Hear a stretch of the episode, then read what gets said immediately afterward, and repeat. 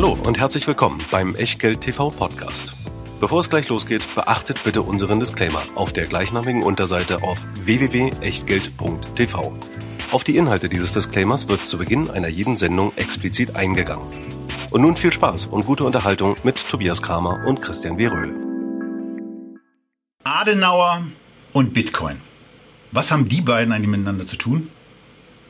Wenn ihr euch das fragt und dann vielleicht auch noch wissen wollt, was man so alles mit Cannabis, mit Cyber Securities, äh, Cyber Security und natürlich auch dem Thema Smart City, Smart Home so alles verbinden kann und wie man darin investieren kann, dann seid ihr hier genau richtig. Hier ist Echtgeld TV. Hier sind Christian Veröhl und ich. Mein Name ist Tobias Kramer und wir heißen euch beide herzlich willkommen zu Echtgeld TV und freuen uns jetzt zunächst mal darauf, euch wie immer zum Start das zu präsentieren, womit wir in ein wenig Ruhe, ein wenig ausatmen und mantraartig in das Thema einsteigen, was es bei Echtgeld TV immer gibt. Den Disclaimer. Hallo aus Mitte. Ja, Tobias, es wundert mich, dass du das Wort äh, Ruhe allen Ernstes in Verbindung mit mir bringst. Das kann doch nicht sein. Also ich bin doch das Gegenteil von Ruhe. Ich bin doch eher temperamentvoll.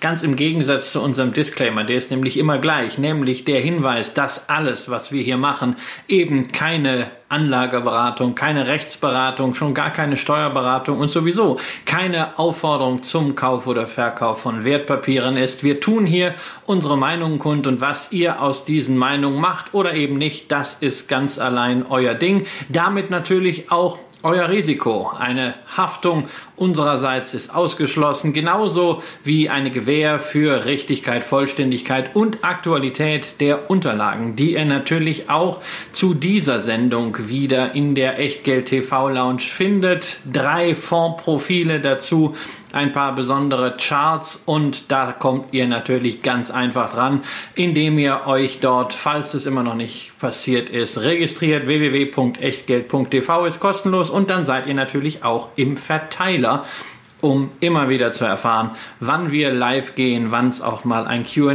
gibt und was wir ansonsten so planen. Und auch wieder mit dabei natürlich der Scalable Broker dort, wo das Echtgeld TV Depot zu Hause ist. Zwei Möglichkeiten gibt es dort. Entweder die einfache Lösung, jeder Trade 1 Euro oder noch praktischer das, was wir gemacht haben mit dem Echtgeld TV Depot, nämlich der sogenannte Prime Broker, sozusagen die Flatrate zum Investieren, zum Sparen auch, zum, wer gerne möchte, auch traden. 2,99 pauschal im Monat und dann geht's los mit 4000 Aktien, 1300 ETFs, die übrigens auch allesamt bespart werden können. Und Tobias, was außerdem noch geht, ist ein anderer Handelsplatz, nämlich, wir haben es ein paar Mal schon erklärt, Xetra.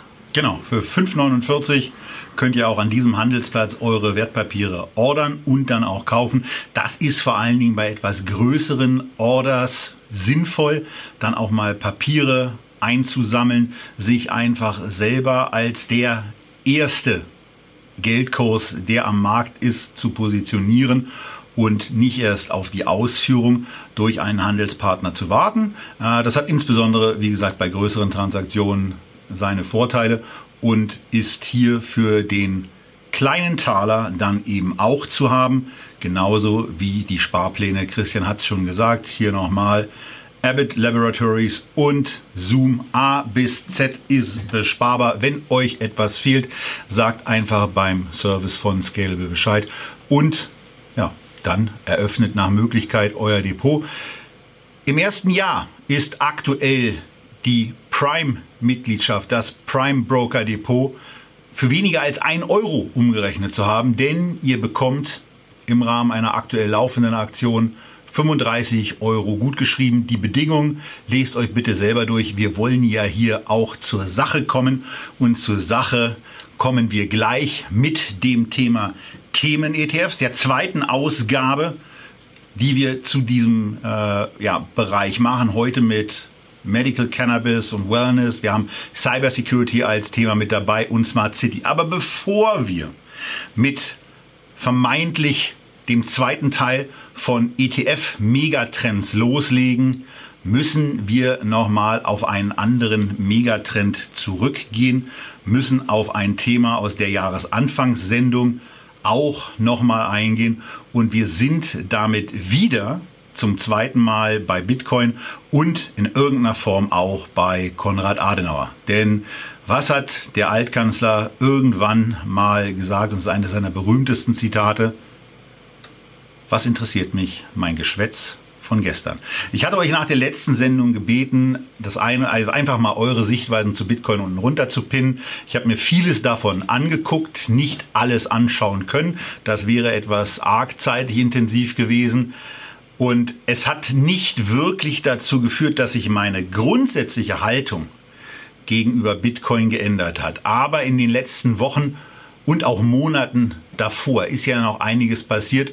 Und so diese Initialzündung ist aus meiner Sicht jetzt eben doch ein leicht wahnsinnig wirkendes, aber trotzdem ein sehr ernstzunehmendes Manöver von Tesla und von Elon Musk. Tesla hat bekannt gegeben, dass es eine Cash-Reservehaltung was ganz interessant ist, weil 5 Milliarden haben sie im Dezember als Kapitalerhöhung aufgenommen. 1,5 Milliarden davon haben sie jetzt in Bitcoin gepackt, die vermutlich auch schon mal äh, zumindest 1,8, 1,9 Milliarden inzwischen wert sind nach den ganzen Twitterungen von Herrn Musk. Aber das ist etwas, wo, wo ich in irgendeiner Form auch in der Vorbesprechung zu Christian gesagt habe, bisher war Bitcoin für mich ja in irgendeiner Form Bullshit. Der Punkt, der sich jetzt geändert hat, ist, dass es jetzt zum institutionalisierten Bullshit wird und äh, dass es eine, dass es sein kann, dass hier eine Bewegung in der Tat in Kraft gesetzt wird, die einige von euch schon gesehen haben, die Christian in irgendeiner Form auch schon mal thematisiert hat und äh, der ich mich auch nicht länger verschließen kann. Das gehört auch zum Investieren, dass man im Zweifelsfall seine Meinung auch mal ändert. Ja, ja, also was heißt in irgendeiner Form schon mal thematisiert hat. Ich habe ja oft genug gesagt, ich habe im Sommer eine neunteilige äh, Artikelserie dazu geschrieben bei Cap Inside auf die Frage, was hältst du von Bitcoin? Äh, Bitcoin äh, halte ich. So einfach ist die Sache. Natürlich bei äh, äh, guten Investments und als das steht Bitcoin momentan da, ist es natürlich immer zu wenig, aber es ist für mich ein äh, strategisches Depotelement. Ähm, ich finde das äh, Thema Kryptowährung spannend. Ich finde das Thema digitalen Wertspeicher spannend mit allen Fragezeichen, die da dranhängen, die wir ja auch schon thematisiert haben. Der gigantische Energieverbrauch einerseits und natürlich andererseits Wertspeicher dann mit solchen Schwankungen, teilweise 10% in zwei Stunden. Da ist noch äh, a long way to go, bis das wirklich etabliert ist. Ähm, ja, Elon Musk macht jetzt halt nochmal wieder äh, etwas Zusätzliches da drauf. Wobei, also wenn Musk jetzt sagt, also Bitcoin, ja, warten wir mal ab, das kann natürlich äh, in drei Monaten auch schon wieder anders sein. Dann macht er einfach einen Tweet, äh, Hashtag Shitcoin und äh, dann kannst du den, den Bitcoin-Kurs erstmal 20% tiefer suchen. Also ich würde nicht zu sehr auf Elon Musk dort schauen. Ich halte ja äh, ihn wirklich für ein Genie, aber Genie und Wahnsinn, da liegt vieles zusammen. Mehr halte ich ja von äh, PayPal, was langfristige ähm, auch finanzielle Visionen angeht. Und äh, die haben sich ja schon Ende letzten Jahres mit dem Thema sehr intensiv äh, auseinandergesetzt und auch beschlossen, dass sie das jetzt mit covern sollen. Insofern ist äh, der Kauf bei Tesla eigentlich ja sozusagen another brick in the wall. Es macht es einfach noch ein bisschen schwieriger, auch für Regulierungsbehörden ähm, irgendwann vielleicht gegen Bitcoin vorzugehen, Bitcoin verbieten. Je mehr Organisationen, Institutionen Bitcoin halten, je mehr Bitcoin an Preis gewinnt, ne? Preis und Wert sind ja zwei unterschiedliche Dinge, umso schwieriger wird es natürlich, das Ganze ähm, wieder einzufangen. Insofern hat sich da das fundamentale Bild aufgehellt. Ähm, ich muss da überhaupt nichts revidieren. Ähm, ich sehe das aber auch nicht immer so, so gläubig. Also ich muss mich ja, muss ja nicht bei allem immer sagen, ja, das ist Bullshit. Also ich kann es ja machen, ich kann mich ein bisschen davon distanzieren, aber äh, man muss nicht, man muss diese inhaltliche Schärfe, glaube ich, mal bei Kryptowährungen rausnehmen. Ähnlich so wie bei dem Thema Tesla, ähnlich so wie bei Value versus Growth. Wer ist besser? Was ist jetzt besser? Ähm, man kann auch viele Dinge einfach miteinander vereinen und in mancherlei Hinsicht äh, funktioniert Kompromisskultur ganz gut. Das nennt sich dann ähm, Diversifikation. Diversifikation. Bei Elon Musk muss ich natürlich nur sagen, ähm, ein bisschen Vorsicht. Die Frage ist, ist er sich seiner Verantwortung als Leitfigur einer ganzen Generation tatsächlich bewusst, wenn er so Investment-Tipps, naja, man kann ja gar nicht mehr sagen raustwittert, äh, sondern hinausrülpst. Das ist ja nur Hashtag Bitcoin, äh, äh, GameStonks, äh, I love Etsy, da muss er sich auch drüber im Klaren sein, was da passiert. Und heute hat er wieder mal über diesen lustigen äh, Dogecoin äh, getwittert, dass er den jetzt sogar für sein Kind äh, gekauft hat, damit es dann ein Toddler-Hodler wird. Ähm, da ist mir natürlich von dieser Herangehensweise Warren Buffett ein bisschen lieber, der einfach sagt, für die allermeisten Menschen wäre es total gut, wenn sie einfach einen S&P 500 ETF kaufen würden.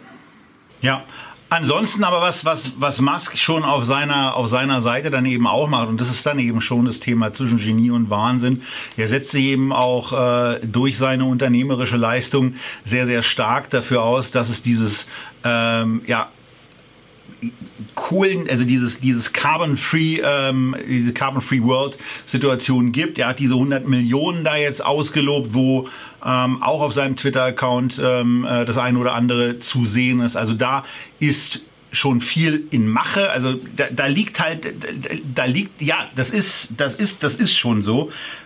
Ähm, was mich ein bisschen gewundert hat in der Tat äh, beim, beim Thema Bitcoin ist, dass er nicht etwa irgendwie aus seinem Privatvermögen, was ja relativ üppig ist, aber offensichtlich komplett in Tesla dann eben äh, konzentriert ist, äh, etwas gekauft hat, sondern aus dem Vermögen der Firma und das dann so bereit tritt, Glaubst du, dass das so konzentriert ist, das Vermögen? Also ich meine, äh, da liegt natürlich viel in, in Tesla-Aktien, ja. Dann hat er aber natürlich auch noch andere Firmen, äh, die natürlich auch Geld brauchen. Also ich weiß gar nicht, ob der jetzt so viele Milliarden in Cash da rumliegen hat. Äh, insofern erscheint es für mich eigentlich logisch, das mit der Firma zu machen, äh, ähm, die er gerade mal sehr solide durchfinanziert hat und mit der er auch zeigen kann, hey, äh, wir haben Cash und wir können sehr einfach Cash einsetzen einsammeln. Insofern ist es für mich eigentlich ein, ein sehr, sehr logischer Schritt. Wenn er gesagt hätte, also wir halten jetzt nicht alles in Dollar, sondern wir packen jetzt auch ein bisschen in Euro, wir packen was in Renminbi, wir packen was in indische Rupie und äh, vielleicht auch ein bisschen was in Gold, dann hätte man gesagt, oh ja, der diversifiziert halt.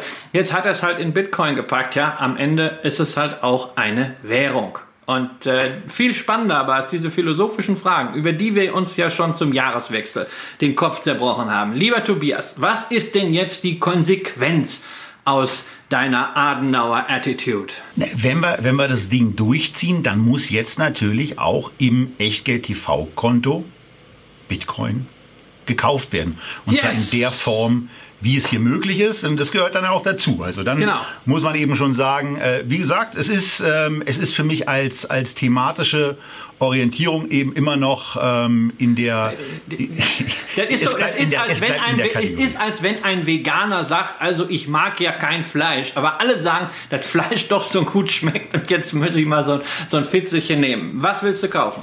Naja, wir haben ja in der, in der Vorbesprechung einfach gesagt, wir gucken jetzt mal, wie das, wie das Ganze auch ähm, bei Scalable umzusetzen ist. Und da äh, stellen wir uns einfach mal genauso an, wie es viele machen und tippen einfach mal Bitcoin ein, sehen dann eben als erstes die Bitcoin Group, die heute ein bisschen auf, aufs Dach bekommen hat, wenn ich das richtig gesehen habe. Und wir haben als nächstes dann äh, den Van Eck Vectors Bitcoin ETN, also eine Exchange, Exchange Traded Note und äh, ein ETP, ein Exchange Traded Product. Beide sind mit Bitcoin hinterlegt, aber Christian, eins ist ein Stück weit günstiger. Ja, ja, also das ist jetzt aber nicht so das Thema, dass der, äh, dass der Van Eck 2% äh, Gebühren hat und äh, der 21 Shares äh, 1,49% laufende Gebühren. Beide werden in einem relativ engen Spread gehandelt. Ähm, viel wichtiger an dieser Stelle ist, du wolltest Bitcoin kaufen. Äh, und das tust du definitiv nicht mit diesen Produkten, weil du hast schon gesagt, es sind ETNs, also Exchange Traded Notes, beziehungsweise ETPs, Exchange Traded Products. Äh, und es ist nichts anderes als eine Schuldverschreibung. Ähm, nur, dass diese Schuldverschreibung eben hinterlegt, abgesichert ist mit Bitcoin, das dann in verschiedenen Wallets liegt. Also Van Eck hat das sehr, sehr gut dokumentiert. Das liegt bei der Bank Frick in einer sogenannten äh, Cold Storage, also in einem, in einem Offline-Wallet. Die Preise werden aus verschiedenen Börsennotierungen äh, abgeleitet, um den Schlussquote dann äh, auch zu realisieren. Fakt, es läuft im Grunde so ein bisschen wie bei Gold, bei Euwax Gold, Xetra Gold haben wir ja auch schon drüber besprochen. Schuldverschreibungen, die aber mit dem Wert, der da unterliegt, physisch besichert sind. Das heißt, in dem Moment, wo du einen Bitcoin-ETN kaufst, kauft der Emittent dafür tatsächlich auch wieder Bitcoin und hinterlegt das. Und wenn du verkaufst, dann wird das auch entsprechend abgesichert. Da liegt also ein Portfolio sozusagen dahinter. Nur, was du hier eben nicht kannst, du kannst dir deine Bitcoin nicht ausliefern lassen. Du hast also nach wie vor nur die Partizipation an der Wertentwicklung. Das ist ja auch das, was du im Moment möchtest, aber du hast nicht selber Bitcoin. Dafür müsste man an eine Kryptobörse gehen, beispielsweise ja auch an der Börse Stuttgart möglich, oder man müsste halt zumindest so eine Zwischenlösung finden, wie etwa mit der Bison-App der Börse Stuttgart. Genau. Und ähm, ich will es ja auch gar nicht ausgeliefert haben. Ich kaufe für einen absoluten Kleinbetrag. Ähm, alleine schon, weil die Wahrscheinlichkeit, dass wenn jemand wie ich auf diesem Kurs jetzt kauft, dass das zumindest mal so ein kurzfristiger Turning Point ist, ähm, weil wenn so ein wenn so ein wenn so ein Outsider wie ich äh, auf einmal in dieses Ding einsteigt, dann äh, muss ja eigentlich wirklich jeder Tölpel drin sein. Also von daher mit Kramer Geld kriegt FOMO und argumentiert und, mit Adenauer. Und, und, und alle, alle, die jetzt bei der Live-Sendung dabei sind, haben das im Zweifelsfall ja als das ultimative Ausstiegssignal für sich, äh, wenn, wenn ich jetzt diesen Kauf tätige und hier einfach mal auf Kaufen drücke. Ich habe mich jetzt nicht weiter in der Tat mit Limiten beschäftigt und äh, weiteren Eingaben, sondern äh, gehe jetzt einfach mal davon aus, dass das äh, vernünftig abgewickelt wird. Das können wir in einer Nachbetrachtung, das machen wir in einer QA-Session dann einfach auch noch. Aber man muss, äh, man muss im Zweifelsfall immer äh, bereit sein, bestimmte Sachen auch äh, zu revidieren. Ich revidiere mein eigenes Urteil und dazu könnt ihr euch ja die andere Sendung auch nochmal angucken. In der Tat nicht vollkommen. Es sind aber trotzdem sehr, sehr konstruktive Kommentare auch unten drunter mit dabei äh, zu dem Thema Krypto insgesamt und auch äh, Bitcoin als solches, ähm, was dem einen oder anderen vielleicht auch weiterhilft. Und ansonsten geht es darum, äh, in dem Moment, wo das Ding institutioneller wird, 850 Milliarden Market Cap gibt es, 200, 250 Milliarden sind sowieso gar nicht mehr so richtig da, geht es in irgendeiner Form darum, äh, dass, ich, dass es offensichtlich bei Bitcoin auch einiges an festen Händen gibt, die da dranbleiben. Und ähm, bei Elon Musk war mein erster Gedanke, naja, der mag es ja eigentlich ganz gerne, sich auf, äh, äh, auf Aktien oder auch auf die Leute zu stürzen, die gegen bestimmte Aktien oder gegen bestimmte Sachen etwas haben. Und äh, hier ist eben eine ganz schöne Möglichkeit, einen Markt auch zu cornern. Äh, denn während GameStop eine Kapitalerhöhung theoretisch hätte machen können, offenbar nicht die entsprechenden Beschlussvorlagen hatte, bei Bitcoin geht das nach der Code-Vorbereitung eben nicht. Da ist bei 21 Millionen eben einfach der Deckel drauf, Punkt, fertig aus. Ähm, und von daher wollen wir doch jetzt einfach mal gucken, was passiert. Ähm, Christian, müssen wir zu Bitcoin aus deiner Sicht noch was sagen? Na, ich, ich, würde gerne noch einen Hinweis äh, loswerden, nehm, oder zwei eigentlich, nämlich einerseits äh, für diejenigen, die mal so ein bisschen auch in dieses Thema äh, Bitcoin im Portfolio äh, einsteigen wollen, ähm, die mal ganz oberflächlich äh, ähm, vielleicht auch das äh, nachvollziehen wollen, was über die FOMO und über die Musk-Begeisterung des Kollegen hinausgeht. Die finden einen Einstieg auf der wirklich gut gemachten Website dazu zum zum Fanac-Produkt. Und diejenigen, die sich vielleicht schon ein bisschen mehr mit dem Thema Kryptos beschäftigt haben, die sagen, na ja, Bitcoin ist ja schön und gut, aber es gibt ja auch noch andere Sachen. Es gibt zum Beispiel Ethereum, es gibt zum Beispiel Polkadot. Gibt es nicht da auch einen Basket? Ja, den gibt es. Und 21 Shares äh, aus der Schweiz hat da entsprechende Lösungen über entsprechende ETPs für diejenigen, die eben nicht die Kryptowährung selbst wollen, sondern die sagen, naja, mir reicht die Wertentwicklung, ist eine persönliche Entscheidung, die man da äh, für sich treffen muss im Portfolio-Kontext. Da auch mal nachschauen bei 21 Shares, was es da noch alles gibt. Es ist leider noch nicht alles in Deutschland handelbar, weil da scheinbar noch die ein oder andere Dokumentation fehlt. Ich habe heute Morgen versucht, über die ING ähm, den äh, Polkadot äh, ETP von 21 Shares zu researchen. Ne? Das sagt äh, die ING, da fehlt ein Merkblatt, was wir nach MIFID brauchen. Der Emittent sagt, nee, das Merkblatt ist doch da. Ne? Da dreht man sich dann im Kreis. Aber da kann ein bisschen mehr passieren. Wenn das für euch ein Thema sein sollte, wenn ihr sagt, hey, guckt euch das doch mal wirklich ganz genau an, ladet vielleicht auch mal jemanden ein von denen von 21 Shares, die eben nichts anderes machen, außer ETPs auf Krypto, dann schreibt uns das unten in die Kommentare. Genau, und ansonsten bleibt es glücklicherweise auch dabei, dass ich es mir aller Voraussicht nach weiterhin leisten können werde, eine sehr, sehr niedrige Bitcoin-Gewichtung zu haben, eine sehr, sehr, sehr, sehr, sehr niedrige Bitcoin-Gewichtung zu haben, aber jetzt zumindest mal mit ein wenig Geld äh, damit dabei bin und was daraus so wird. Wir werden es ja in den nächsten Monaten erleben und ähm, ich verstehe jeden, der seinen Fuß da nicht reinhält ähm, und warum ich da jetzt zumindest diesen Umschwung gemacht habe, haben wir hoffentlich erklärt und können jetzt zu unserem eigentlichen Hauptthema auch gehen. Und damit sind wir, Christian, zum zweiten Mal äh, in diesem Jahr bei Themen-ETFs gelandet. Und wir hatten ja in der ersten Sendung äh, eigentlich nur Themen dabei, die, die uns richtig gut gefallen haben, auch von der Umsetzung, ähm, mitunter dann auch eine Preisentwicklung gesehen haben, die sehr, sehr spektakulär war. Wir arbeiten am Ende nochmal so ein bisschen auf, ähm, wie wir diese Produkte in der Gesamtschau sehen.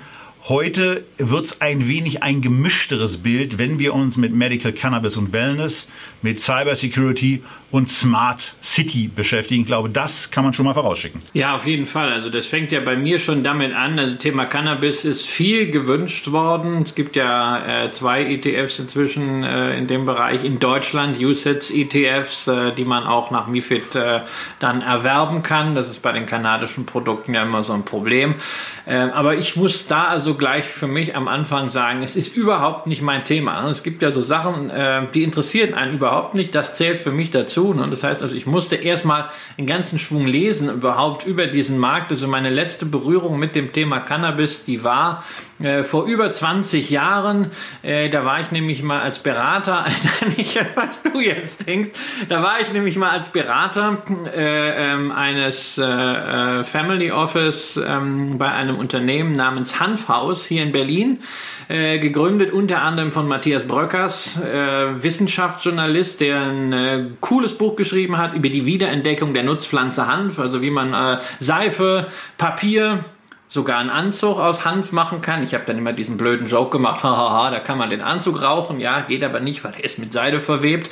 Und äh, die hatten so eine Ladenkette aufgemacht und haben da Hanfprodukte, irgendwelche Öle und sowas äh, verkauft. Ähm, das hat aber dann nicht funktioniert, hatten wir dem Investor auch geraten, da ein bisschen äh, vorsichtig zu sein. Aber das war so für mich das, das letzte Thema. Ist es für dich irgendwie spannend? Bist du da mehr im Thema drin? Nein, mehr im Thema sicherlich nicht, aber zumindest beim Thema Cannabis ist es einfach so, dass man, dass man auf so vielen Ebenen in den letzten Monaten und auch Jahren auch von der medizinischen Bedeutung lesen konnte und von der, von der Möglichkeit der, der Unterstützung für, für Patientengruppen, der Schmerzlinderung ähm, äh, mit deutlich weniger Nebenwirkungen als im anderen Bereich. Deswegen ist es ja auch hier ganz angenehm, dass wir mit einem Produkt starten, was sich mit dem Thema Medical Cannabis ähm, und dann heißt da eben auch noch End Wellness ähm, auseinandersetzt und in irgendeiner Form klingt es ein bisschen so ähm, äh, und äh, so mega Furchtbar gestelzt, oder? Als, ja, ja, ja, ja. Findest also, du das entspannt? Also ich finde das, ich finde das wahnsinnig, ich finde das wahnsinnig gestelzt. Das ist also dieses Medical Cannabis und Wellness. Das muss also Richtung Yoga gehen. Man will halt eines vermeiden. Das ist bloß nicht in die Richtung dieses Recreational Use geht, dieses Spaßkonsums, der ja in einigen Jurisdiktionen auch inzwischen erlaubt ist, völlig abseits von der Genehmigung für Medizinalhanf. Aber Finanzproduktanbieter versuchen natürlich alles, sich davon zu distanzieren, was irgendwie an Aktivitäten in irgendeinem Land, wo man dieses Produkt mal kaufen könnte oder auch nur sehen könnte, illegal sein könnte. Und deswegen ähm, fehlen auch äh, in diesem ETF, wenn man mal reingeht in die Zusammensetzung, äh, die Namen, die ansonsten bei Anlegern zuallererst kommen, wie zum Beispiel eine Canopy Growth, wie zum Beispiel eine Aurora, wie zum Beispiel eine Tilray, weil sie eben nicht fokussiert sind ausschließlich auf dieses Thema Medical Cannabis. Und dieses Produkt hier, dieser Hahn ETF Medical Cannabis and Wellness, der ist mal definitiv fokussiert. 20 enthaltene Werte, 92 Prozent sind in den Top 10 Aktien investiert. Das ist schon mal ein richtiger Huf. Und ähm, da, dann sieht man eben auch, äh, naja, dass, dass dieses Ding äh, auch schon noch vom Volumen ein Stück weit wachsen kann. 33 Millionen Euro beträgt aktuell das Fondsvolumen bei äh, einem vor dem Hintergrund recht günstigen Kostensatz, denn man kann ja ein sehr konzentriertes Portfolio, äh, was zwar zu 80 Prozent in den USA dann angesiedelt ist, aber trotzdem äh, eben auch einiges an Mühen nach sich zieht, ein solches Portfolio zusammenzustellen und dann auch handelbar zu halten, für 0,8 Prozent im Jahr investieren. Die Fondsgesellschaft vereinnahmt also mit diesem Produkt gerade mal 264.000 Euro. Das ist natürlich als grundsätzlicher Geldbetrag schon mal eine ganze Menge, aber für den ganzen Rattenschwanz, der bei einer ETF-Emission hinten dran liegt und was auch als Handelsleistung zu erbringen ist, ist das sehr, sehr, sehr wenig und äh, man muss da eben auch ein Stück weit hoffen, dass Hahn das Ganze durchzieht. Ansonsten äh, ist hervorzuheben, äh, dass das Ganze auf einer deutschen Indexplattform läuft, nämlich Christian, dir nicht so ganz unbekannt, auf der Plattform von Selective. Ja, äh, Selective ist ja äh, inzwischen äh, bei sehr, sehr vielen ETFs die Indexberechnungsstelle. Das zeigt, dass Steffen Schäuble da eine ganz, ganz großartige Firma entwickelt hat. Ich bin stolz darauf, gemeinsam mit Thorsten Ulrich von der Börse Stuttgart damals den Grundstein für diese Firma gelegt zu haben. Ich habe dann damals Steffen reingeholt und er hat das im Management Buyout hinterher übernommen. Was er daraus gemacht hat, ist wirklich zum Niederknien. Das wäre mir niemals gelungen, aber ähm, die Rolle als Geburtshelfer äh, war trotzdem äh, wirklich schön.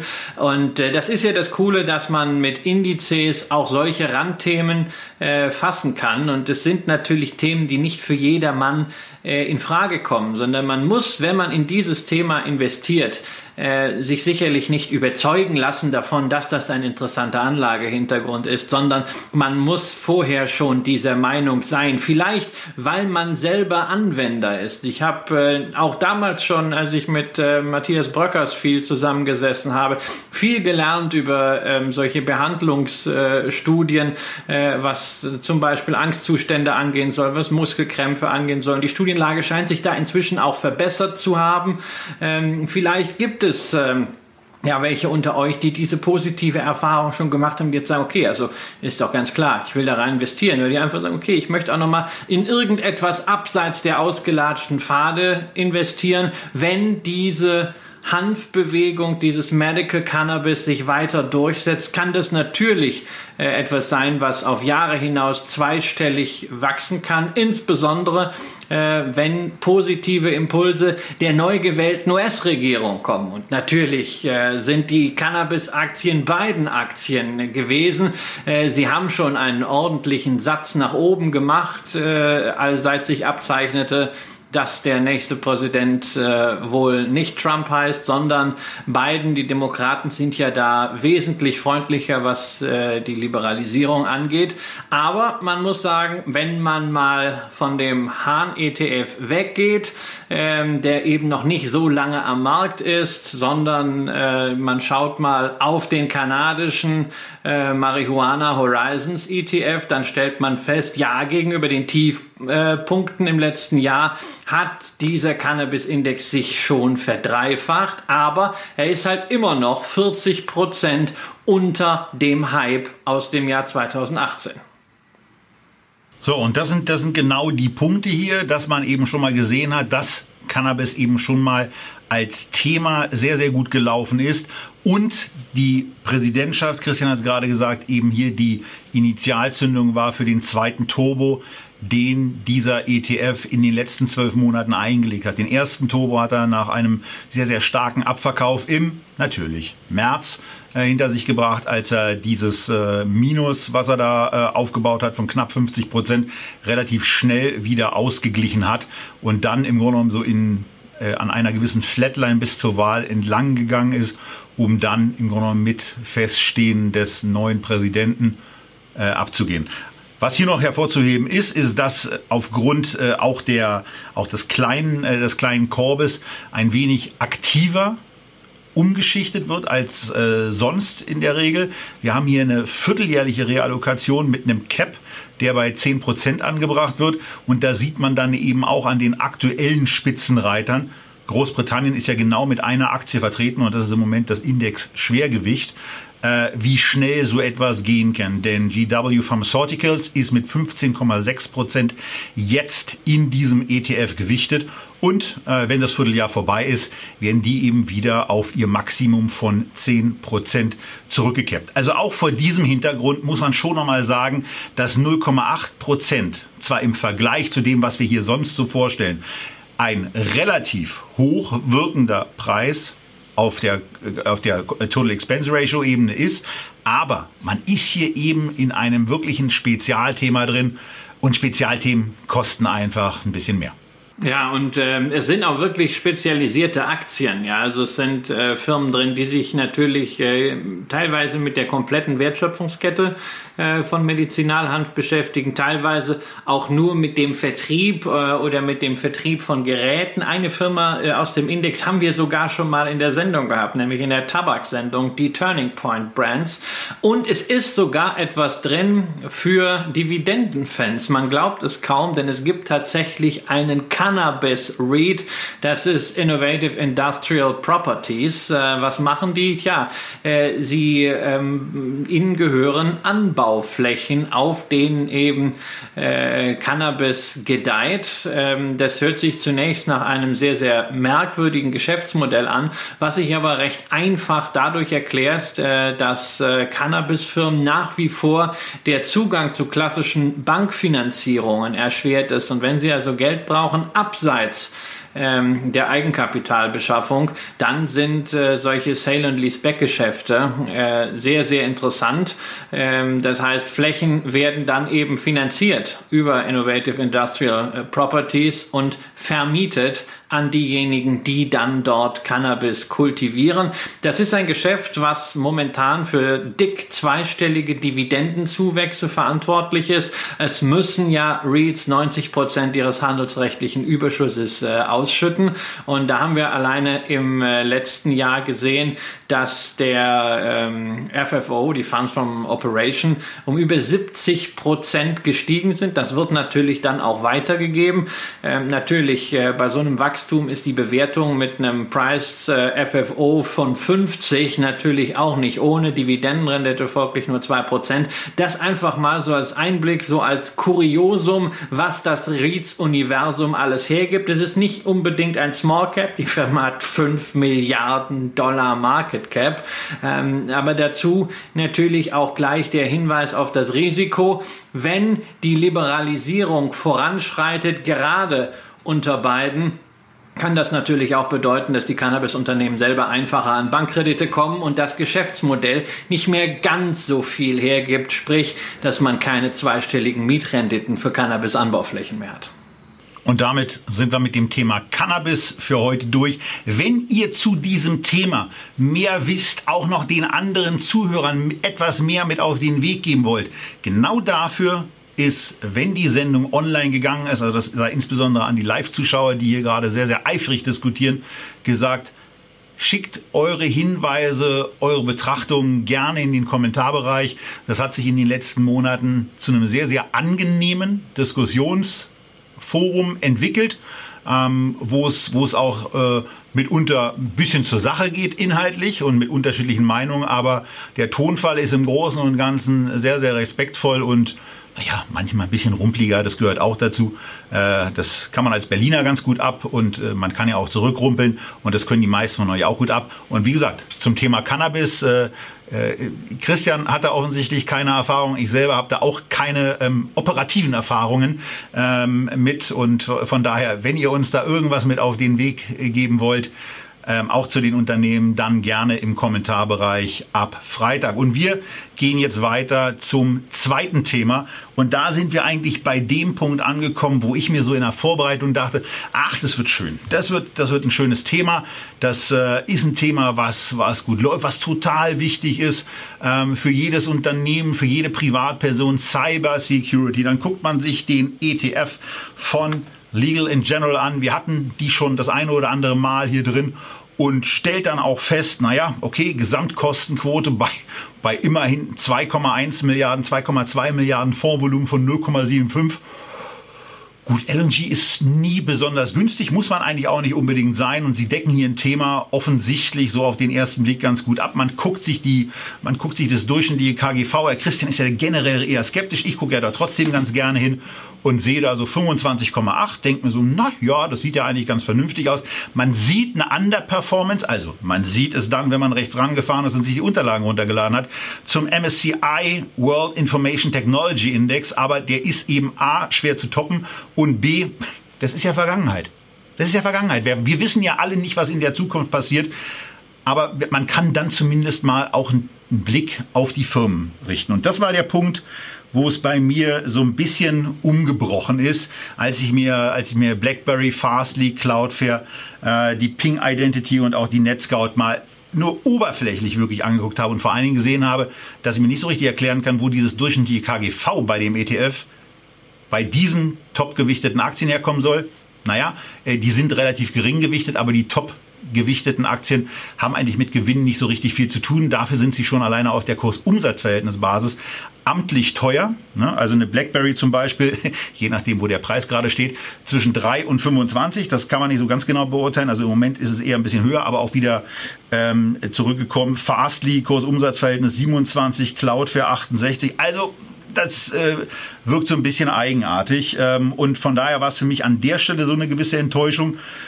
Ähm, und dann sei vielleicht auch noch eine Sache gesagt, ähm, weil wir ja immer wenn wir ETFs besprechen, von dem ein oder anderen, ähm, ja, äh, von dem einen oder anderen Zuschauer damit konfrontiert werden, dass wir hier Werbung machen. Und dazu nochmal der ganz, ganz deutliche Hinweis. Wenn wir irgendwo für Werbung machen, dann steht das extrem deutlich da dran. Das ist keine Werbung.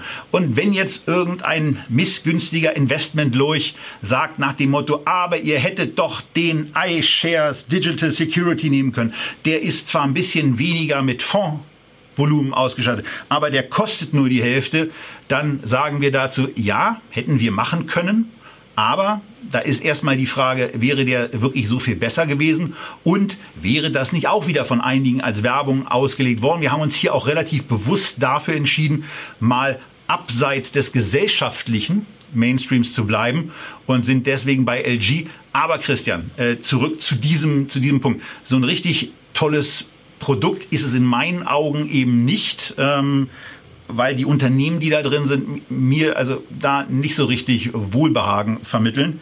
Und ähm, äh, vielleicht auch noch mal ein Hinweis zum Thema, warum eigentlich nicht den iShares Digital Securities? Puh, das ist aber jetzt, das ist aber jetzt ganz viel. Also vor Dingen, weißt du, vor allen Dingen jetzt dieses so abseits des Mainstreams. Ja, das ist mir jetzt ein bisschen zu dick aufgetragen, weil ein Produkt, was im Milliardenbereich ist und äh, Legal, und, äh, Legal and General sind ja nur auch nicht auf der Wurstsuppe dahergeschwommen. Gut, es ist nicht BlackRock, aber ähm, dazu später mehr. Also ich, ich verstehe gar nicht, warum du so äh, enttäuscht bist. Ja, also natürlich Schwergewicht, äh, BlackBerry 4,2 Prozent. Da bis über dich darüber reden, wodurch passiert das? Ja, ganz klar klar. Das sind noch die restlichen Auswirkungen äh, der Reddit Army. BlackBerry war eben auch eine der Aktien, äh, die man äh, extrem gecornert hatte und hochgekauft hatte. Das hat sich schon wieder deutlich reduziert. Die waren auch schon mal mit einem äh, noch höheren Gewicht da drin. Das ist äh, so ein Ding, das, das vergeht auch wieder. Die rutschen da oben auch wieder raus. Ansonsten sollten wir nicht vergessen, wir haben das hier mit einem gleichgewichteten Index zu tun, in dem insgesamt 58 Anbieter von äh, Cybersecurity-Lösungen, insbesondere natürlich Software, äh, gelistet sind. Das ist so eine modifizierte Gleichgewichtung. Also man will jetzt nicht unbedingt, dass die kleinsten Werte äh, sich plötzlich im Kurs verdoppeln, dann kommt Volumen rein und dann musst du da immens nachkaufen. Deswegen haben sie gewisse Restriktionen. Aber weißt du, wenn die Top 10 27 äh, Prozent haben, heißt es durchschnittlich 2,7 Prozent. Wenn es eine komplette Gleichgewichtung wäre, wären es 1,72 Prozent. Also das ist eigentlich genau das, was du bei einem Index magst. Ne? Es ist wirklich schön gleichgewichtet und bei 27 Prozent, weil es jetzt fünf Aktien erwähnt, die dir zu teuer sind, naja, ähm, da bleiben halt noch genügend andere, die fünf, die haben ja zusammen nicht mal 15 äh, Prozent Gewicht. Ansonsten ist es ein konzentriertes Investment in diese digitale Sicherheitsbranche, konzentrierter eben als auch das der Fall ist äh, bei iShares. iShares lebt ja davon, dass Produkte sehr, sehr hoch skaliert werden können und sie werden von Anfang an auch darauf ausgelegt. Folglich sind die Interpretationen, was ist denn jetzt Digital Security, etwas weiter. Deswegen sind auch keine 58 Positionen drin, sondern 105 und dann hast du plötzlich Unternehmen dabei wie eine Equinix, Phoenix wie eine Bechtle. Ne? IT-Dienstleister, bei jedem IT-Dienstleister spielt natürlich Cybersecurity eine Rolle, aber das ist jetzt kein spezieller Cybersecurity-Wert. Da ist eine Keyence drin, die ja eher einen Zulieferer für Sensorik macht. Da ist eine Brinkster drin als äh, Sicherheitsexperte.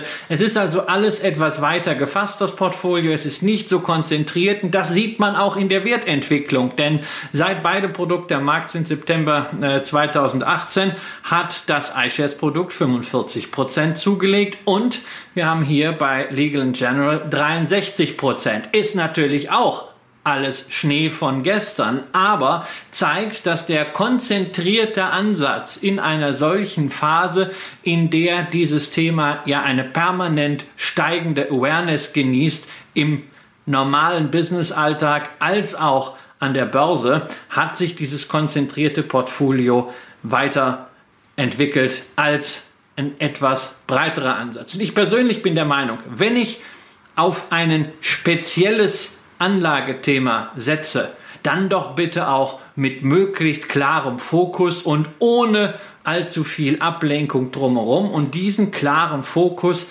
hat man hier bei LNG, wie übrigens auch bei vielen anderen Themen ETFs, die diese Gesellschaft macht. Und die einzig entscheidende Frage ist dann für mich als Anleger, will ich dieses Thema Digital Security drin haben? Und das ist ja jetzt nicht so ein Leidenschaftsthema wie äh, Zukunft der Ernährung. For the Future hatten wir im ersten Teil oder wie jetzt auch Medical Cannabis, sondern das ist eher ein Thema, das vom Kopf her kommt. Und dann ist zum Beispiel die Frage, wenn man in seinem Portfolio vielleicht schon den MSCI World hat oder generell eine Allokation, die dem klassischen Weltportfolio nahe kommt und man möchte jetzt gewisse Highlights setzen bei Themen, wo man davon ausgeht, die sind nachhaltig interessant.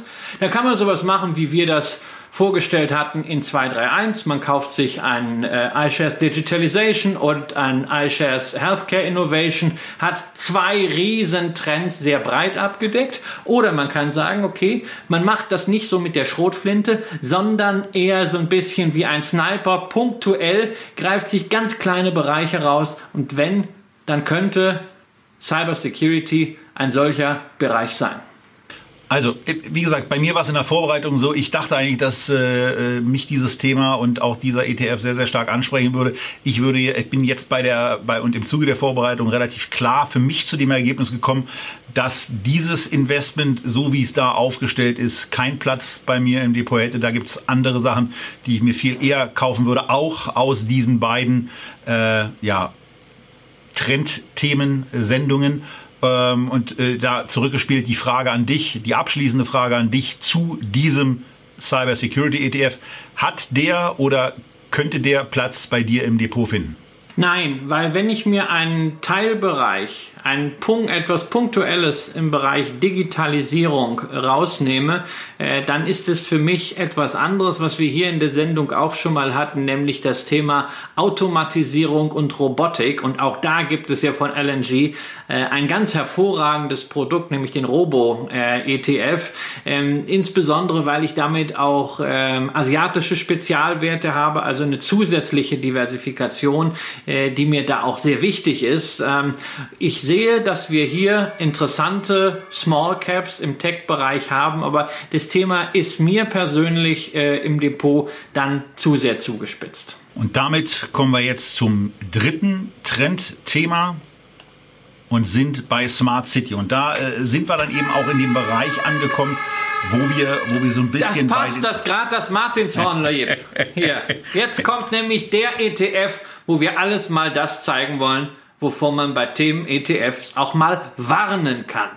Ja, also dafür, dafür, dass ich schon gescholten wurde, dass ich zu deutlich bin. Warnen wäre mir hier zu viel, aber naja, also dieses Thema Themen-ETF ist hier Kinders von Amundi ein bisschen übertrieben. Also, wenn ich ein Thema habe und es dann über 231 Werte abbilde, dann ist das kein wirklich fokussiertes Investment mehr, sondern äh, dann ist es einfach mal mit der Kelle, mit der großen Kelle in den Investmenttopf geschöpft und aus dem Investmenttopf geschöpft. Und dann schwimmen da eben eine ganze Menge ähm, ja, Gemüsestückchen, Nudeln, äh, Fleischstückchen mit drin rum.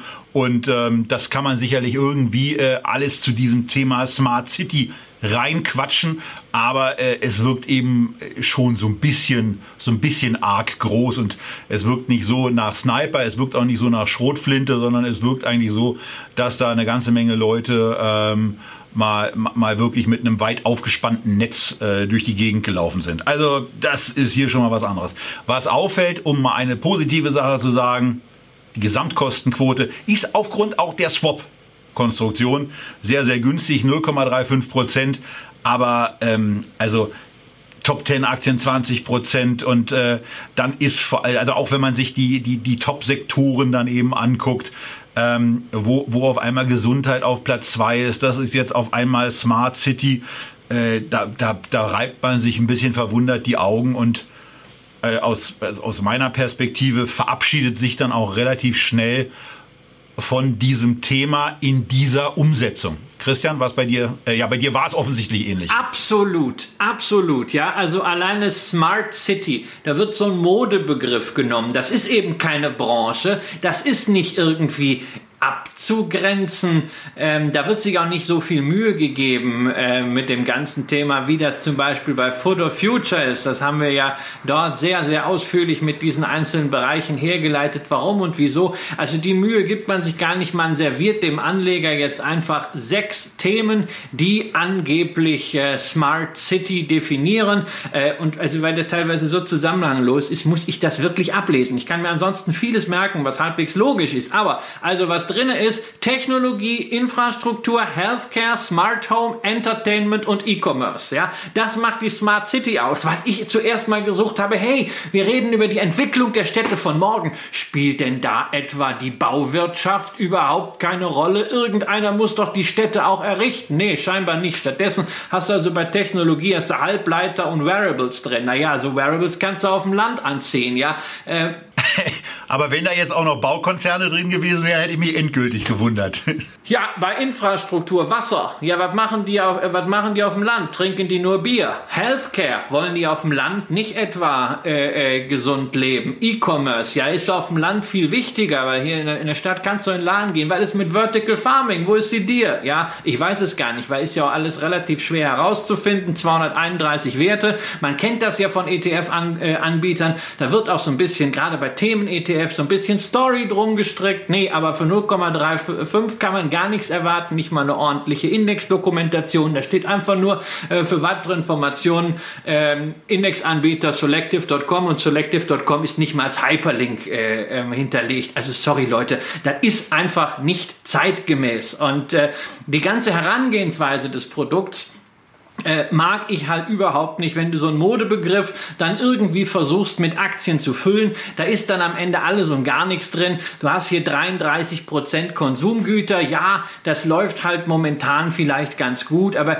es ist eher zufällig. Und das Indexkonzept hat natürlich noch eine Besonderheit, denn von diesen sechs genannten Sektoren äh, möchte man jeweils eine Gleichgewichtung haben. Es entfällt also auf Technologie, was ganz, ganz viele Werte sind, genauso viel wie auf Smart Home, was nur wenige Werte sind. Und innerhalb der Sektoren wird auch wieder gleichgewichtet. Das heißt dann im Umkehrschluss, dass weil es eben wenig Smart Home Werte gibt, die aber natürlich alle gleichgewichtet werden sollen und in Summe 16 Prozent ergeben müssen, sprich ein Sechstel, dass die Schwergewichte allesamt irgendwelche Smart Home äh, Aktien beziehungsweise Haushaltsgerätehersteller sind. Ja, da sind einige jetzt gerade mal ganz gut gelaufen. Das hat hier mit dazu geführt, zusammen mit E-Commerce und Entertainment. Aber es wirkt alles sehr, sehr, sehr zufällig. Und es ist eben kein Megatrend, sondern es ist ein Thema, es ist ein Label gefunden worden, wo man dann irgendwie versucht, wahllos Aktien zu finden. Eben 231.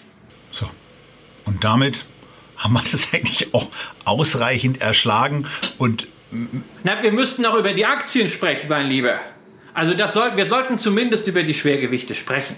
Ja, also, ähm, also da, da fällt natürlich, da fällt, also mir fällt aus eigenen, aus älteren Sendungen eben zunächst mal natürlich eine iRobot aus, äh, auf, die mit 2,8 Prozent gewichtet ist.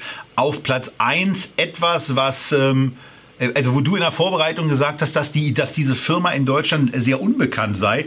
Ich hatte da eigentlich gar nicht den, den Eindruck bisher, aber ähm, Haier, Christian. Naja, wenn, wenn du bedenkst, dass wir über eine 30 Milliarden Firma sprechen, ja, äh, ähm, Haier, eine Firma, die äh, ja ein Dual-Listing hat an der deutsch-chinesischen Börse und dann in äh, Mainland China, äh, ähm, die insgesamt drei Aktientypen hat und diese deutschen Aktien, diese D-Shares, die sind in der letzten Zeit rasant gelaufen, die chinesischen allerdings auch und es ist immer noch ein relativ starker Abschlag. Wenn ihr also sagt, hm, also Haier, äh, da würden wir gerne mal mehr drüber erfahren, über den Weltmarktgeführer bei Hausgeräten sozusagen, weiße Ware, äh, allerdings intelligent vernetzt, dann wäre das durchaus mal etwas, was ihr euch für die nächste Feedback-Sendung äh, wünschen könntet. Äh, Dormakaba, Zugangssysteme aus der Schweiz, äh, ganz feiner äh, äh, Schweizer, ja sozusagen Nischenmitführer ähm, wie es in der Schweiz sehr, sehr viele gibt, äh, symptomatisch für den Schweizer Aktienmarkt. Dann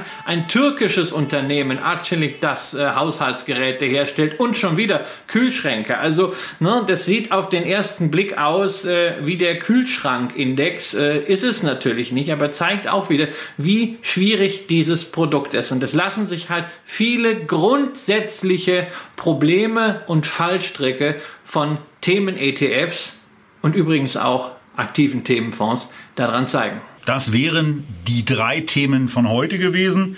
Also der Amundi ist jetzt nicht äh, unbedingt besonders gut bei weggekommen. Ähm, aus, aus meiner Perspektive ja auch der LNG Cybersecurity nicht.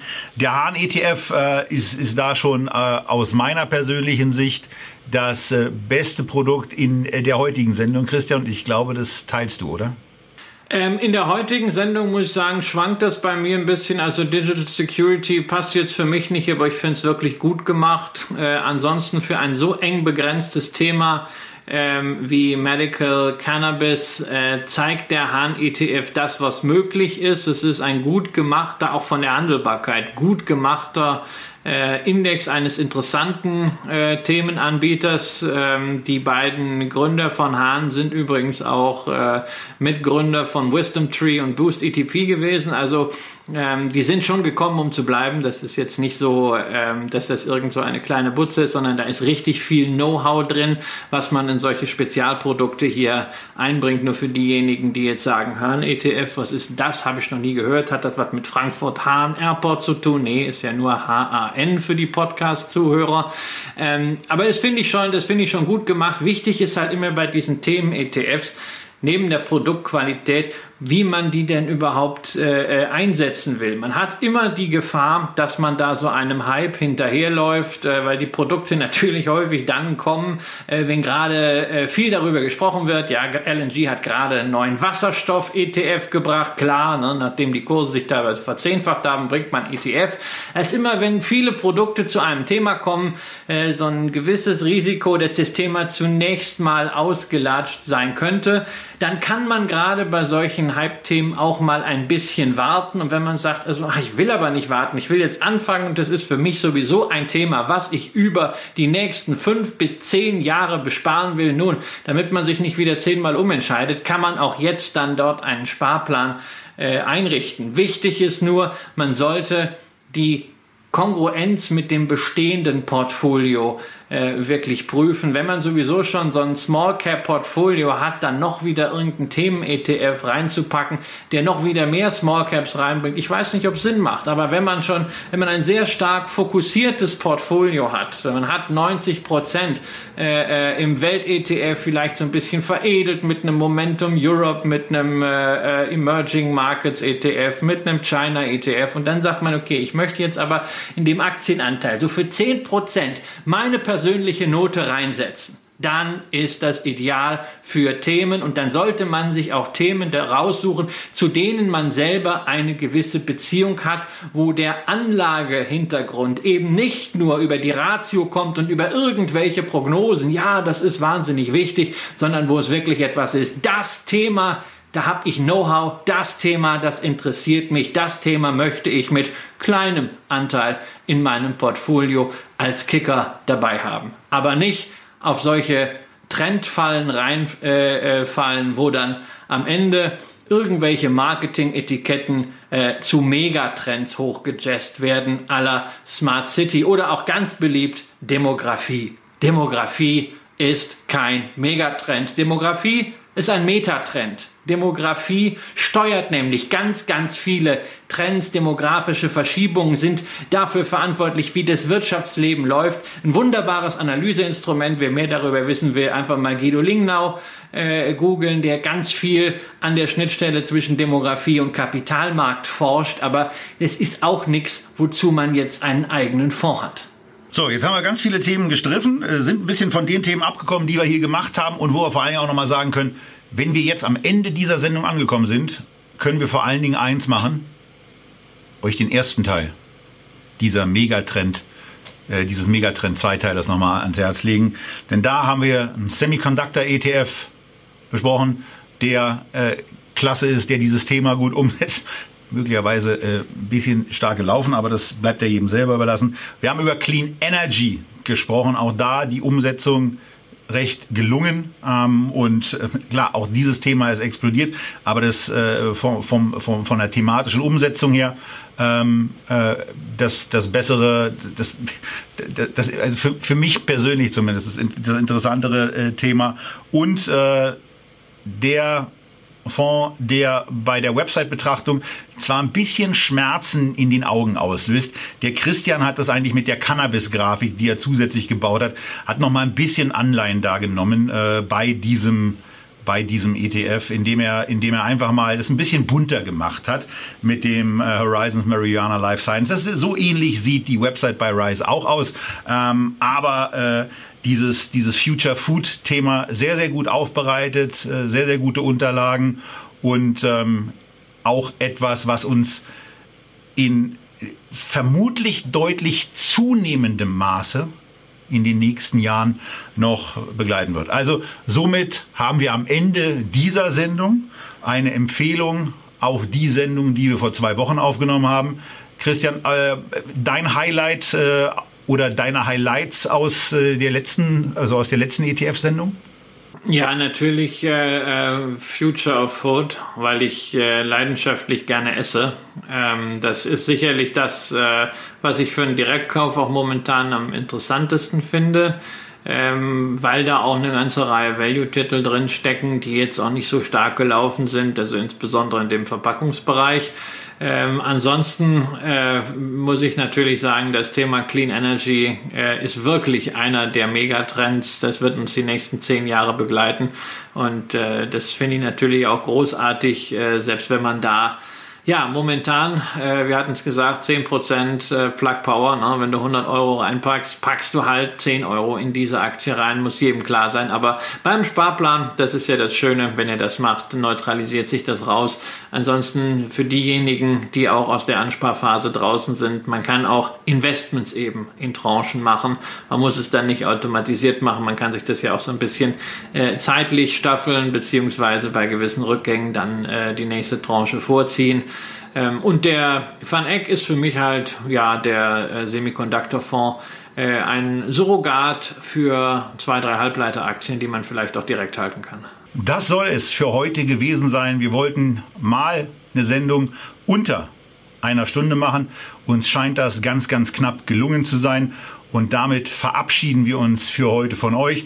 Sagen euch auch, was ihr in der QA-Session, die wir das sei an die Live-Zuschauer gesagt, äh, gleich starten werden und an die Aufzeichnungszuschauer, denen sei gesagt, das ist immer so das Format, was wir nach der Sendung machen, wo wir nochmal ein bisschen äh, quasi ähm, auf ein Bier mit äh, den Live-Zuschauern und denen, die in der Echtgeld TV Lounge registriert sind, uns zusammensetzen und ein bisschen plaudern. Da geht es heute darum, dass es einen Wert im Echtgeld TV Depot gibt, den wir verkaufen werden. Packaging Corporation haben wir mal gekauft, geht mit 30% plus gleich raus. Warum? Schaffen wir heute nur bei QA. Außerdem ein aktueller Stand, weil ich dazu sehr, sehr viele Mails in der Tat bekommen habe, also so viele wie noch nie, mal zu lang und schwarz. Aber weil ich jetzt gerade den Hinweis bekomme, wir sind bei 59 Minuten angekommen, verweise ich jetzt auf QA. Wünsche euch, auch im Namen von Christian, wie immer alles Gute, bleibt gesund, trefft clevere Investmententscheidungen, möglicherweise auch bessere, als ich sie in dieser Sendung getroffen habe. Und äh, seid beim nächsten Mal wieder da zur Echtgeld TV. Alles Gute. Tschüss.